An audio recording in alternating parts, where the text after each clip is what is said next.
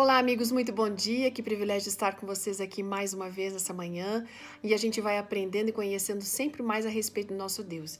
Esse Deus que é um refúgio, que é fortaleza e um Deus em que a gente pode confiar. Aliás, esse é um texto que foi escolhido pela Perla da Silva Barros Teixeira, que está ali no Salmos 91, verso 2. A Perla é casada, tem dois meninos e cursa pedagogia. Bom, gente, ela fala assim que esse texto representa exatamente assim como ela vê a Deus e eles estavam logo casados, recém-casados, quando receberam a notícia que estavam grávidos. E isso trouxe um sentimento para eles assim diferente, né? De tanto de alegria quanto de preocupação, porque eles não queriam ficar grávidos logo no começo, assim, de casamento. Mas enfim, eles estavam felizes também por esse privilégio. Começaram a orar pedindo para que Deus os ajudasse, de que tivesse sabedoria para educar aquele menino nos caminhos do Senhor. Quando esse garoto tinha dois anos, eles entenderam que podiam se preparar preparar melhor para servir a Deus, servir a igreja. Então, o marido da Perla decidiu cursar teologia lá na Faculdade Adventista da Bahia.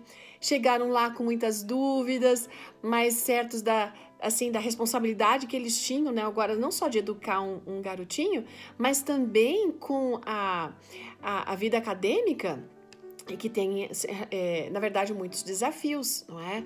Estavam felizes, mas também apreensivos.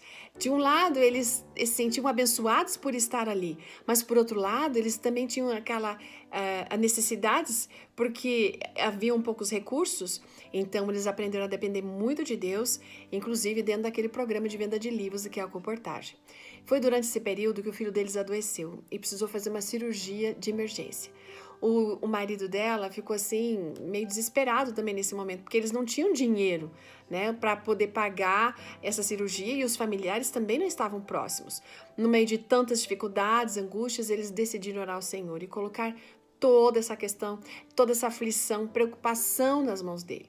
Suplicaram que Deus provesse os meios para que esse menino pudesse ser operado. Gente, não demorou muito.